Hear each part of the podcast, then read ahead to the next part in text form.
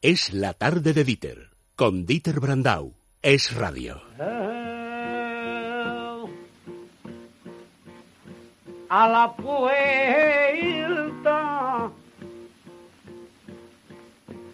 a la puerta de un rico avariento, llegó Jesucristo y limosna pidió. En igual de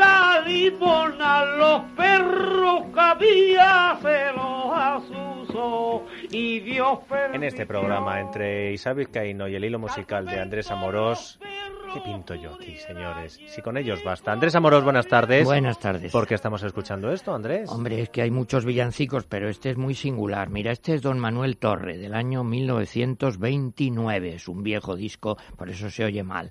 Es el que creó, digámoslo así, los villancicos por campanilleros. Y este decía del Federico García Lorca, que tenía verdadera debilidad, que era el analfabeto, por supuesto, pero la persona con más cultura en la sangre que él había conocido. Bueno, pues a la puerta, en este caso de De Alcalá. un rico avariento. Uy, de un rico avariento. En la puerta de Alcalá, Paloma Cuevas, buenas tardes. ¿Qué tal, Dieter? Buenas tardes. ¿Por qué hemos mandado a Paloma Cuevas a la puerta de Alcalá? Por una tradición que ya empezamos eh, el año pasado. ¿Que no quiere Belénes Carmena? Pues allí que vamos nosotros a hacer nuestra aportación. Paloma. Eso es, aquí estamos en el arco principal de la puerta de Alcalá, en el arco central, y vamos a dejar aquí, Dieter, nuestro Belén, el Belén de Es la tarde de Dieter. Y se va a quedar muy bien acompañado, Dieter, porque aquí hay más de 100 Belenes. No los hemos contado todos, pero más o menos.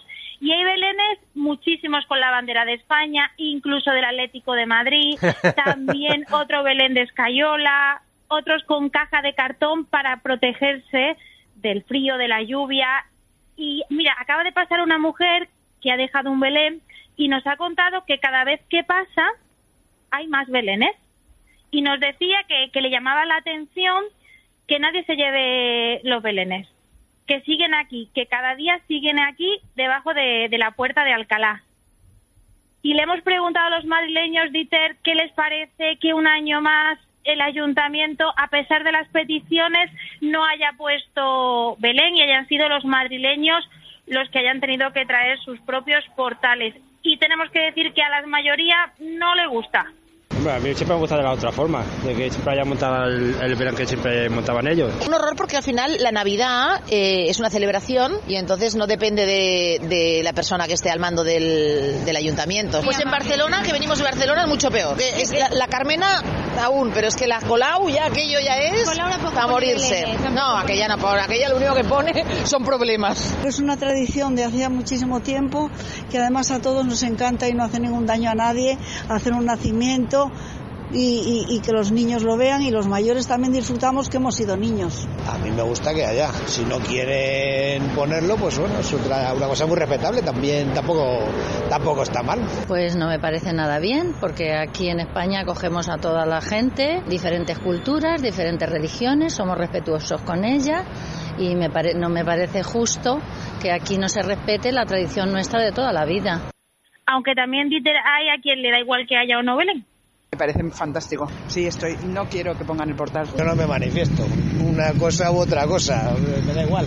A mí me da igual. Si le hay estupendo y si no le hay estupendo también.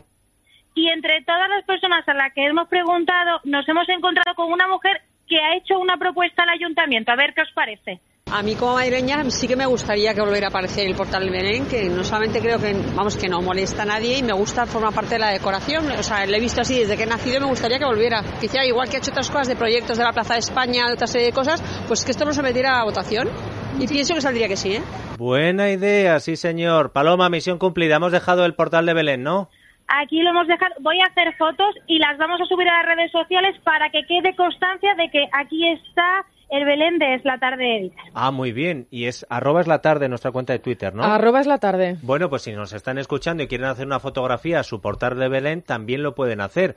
Amorós, las asociaciones de belenistas han dicho, pero oiga, ¿qué les cuestan a ustedes? Eh, hablaba de Colau, eh, los belenistas también se han quejado en Barcelona, se están quejando en muchas ciudades. Bueno, bueno, pero, ¿por qué? es tan absurdo y perdona, con todo respeto, y eso no se somete a votación. ¿Tú crees que hay que votar si en el fútbol gana el que mete más goles o el que eh, sale mejor peinado? Es que la Navidad es una fiesta religiosa. Sin eso no tiene sentido. Hablar del solsticio de invierno es una estupidez.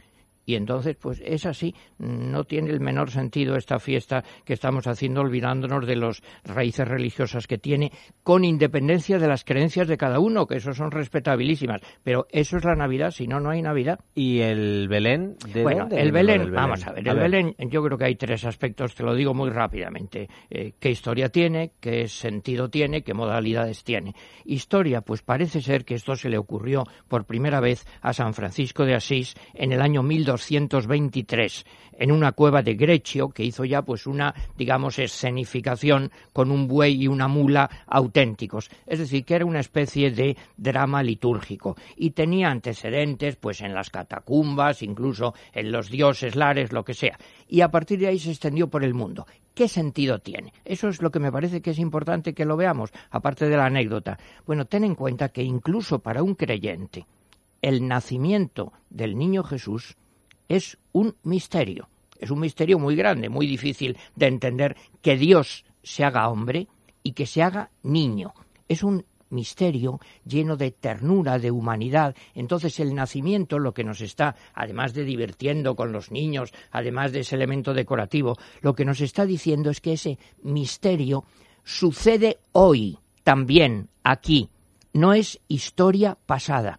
Y por eso hay una cosa muy bonita que son los anacronismos y también que en cada sitio el nacimiento pues se adorna, digamos, con detalles de ese lugar. Mira, yo vengo hace muy poco, estaba en Sevilla y veo que allí hay en un Belén, pues eh, encima de un taburete venden cosas y venden chorizos, jamones y una cosita pequeñita, pequeñita. Digo, ¿qué es esto?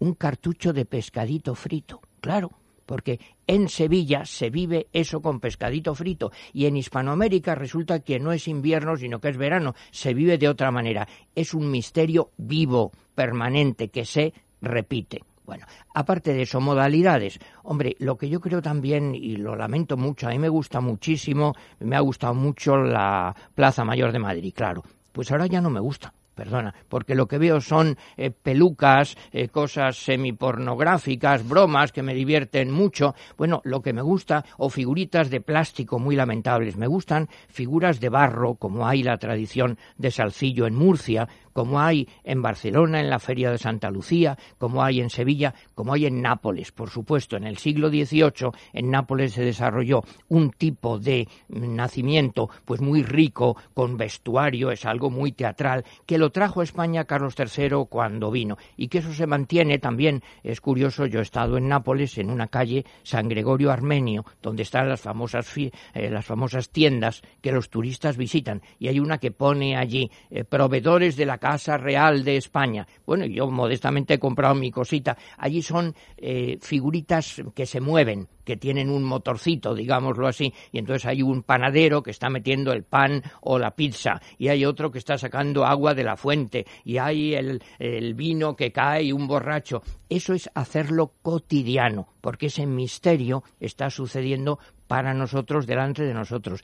Y que esto en Barcelona en concreto, pues pierda el sentido religioso, es especialmente lamentable, porque en Barcelona había una tradición belenista enorme, claro, he dicho la Feria de Santa Lucía, la Fira, pero también había la tradición de una brita de teatro, Els Pastorets, y había ahí también una obra. A partir de ahí escribió Pau Casals El Pesebre, una gran música sinfónica, es decir, que eso forma parte de la tradición cultural cristiana de España, que además es que España tiene esa tradición y no reconocerlo al margen de la fe o la falta de fe de cada uno de nosotros es mutilar la historia, es falsear la realidad. Así que a mí me encantan los belenes, hombre, sobre todo para los niños, es la ilusión de los niños. Me gusta cuando la radio hace pensar, anda, o sea que ya sé por qué se le llama el misterio.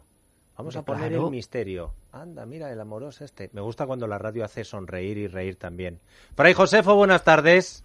Buenas tardes, Dieter. Con usted se armó el Belén, todo suyo. Allá va. Para que en Navidades nos vaya bien, hay que montar en casa nuestro Belén. Sin dilaciones, les voy a dar a ustedes las instrucciones. Y la primera norma que les comento es buscarle adecuado emplazamiento. No sea zoquete, en el trastero nunca, ni en el retrete. Las figuras nos valen las de otro año, si no se baja al chino, para un apaño. Con musgo auténtico o con ese de plástico que es casi idéntico. Hay quien le pone un río con catarata usando en vez de agua papel de plata. Y hay quien opina que el río debe ser de agua genuina. A mí, sinceramente, me da lo mismo, pues ya tuve algún año un cataclismo. ¡Ay, qué aguacero! Se filtraba del techo, del del tercero. El portal con la Virgen y San José, a mi abuela materna se lo. Se lo heredé. Sin mucho daño, resistió a la riada del otro año. Aunque eso sí, la Virgen, pues no sé yo, pero hace algunos años se nos perdió. Qué mala potra. El caso es que tuvimos que comprar otra. Es un poco más alta que San José, pero es tan poquitito que ni se ve. Y están los dos mirando embelesados al niño Dios. El niño al que, por cierto, de un pelotazo, un sobrinillo mío le rompió un brazo. La parte rota la tapamos con pajas y ni se nota. Los pastores son lindos y navideños, pero la mayoría son muy pequeños. La cosa estriba en mirarlos con algo de perspectiva. El sobrino de Marras, que es un truán, puso entre los pastores a Superman. Y en un descuido, hasta los Power Rangers nos ha metido. Los reyes son sin duda lo más fantástico. Dos de ellos son de arcilla y uno de plástico. Lucen muy bellos, subidos en lo alto de sus camellos. Con sus coronas regias y con sus trajes, son demasiado grandes para sus pajes. Como es normal, avanzan cada día rumbo al portal. Y la estrella de Oriente que no titila, pues nadie le ha querido cambiar la pila. Pero da igual, se le ve el letrerito de Bon Nadal. En catalán lo pone, que se va a hacer. Pero hace compañía al Caganer, que esta ocasión tiene todo el careto de Puchimón. Queda un Belén ecléctico, sin pedigrí. Pero en fin, a nosotros nos gusta así. No hay interés en comprar uno nuevo del corte inglés. Frente a este cantamos los villancicos, pues no necesitamos belenes ricos. Con humildad os felicito a todos la Navidad. Acabo de caer, Fray Josefo, que tenemos el mismo Belén y el mismo sobrino que rompió el, el niño. Bueno, a mí me han roto este año un pescador que estaba pescando en el río, estamos ahí arreglándole el brazo y también un nieto me ha traído pues una placita de toros que ha puesto por allí, porque claro, en un Belén mío le parecía oportuno. Yo sí, en la puerta de Alcalá hay banderas de la Leti en los Belenes, ya sé con qué voy a adornar el mío este año. Fray Josefo, un abrazo. Un abrazo. Gracias, Amoros, un abrazo también. Y solo una cosa, que sin sentido religioso la Navidad no tiene ningún sentido. Arroba es la tarde. En Twitter vamos a colgar nuestro Belén. Podéis colgar el vuestro. Y ahora metemos lo de Fray, eh, Fray, Fray Josefo y Andrés Amoros. A las noticias. Es la tarde de Dieter, con Dieter Brandau. Es radio.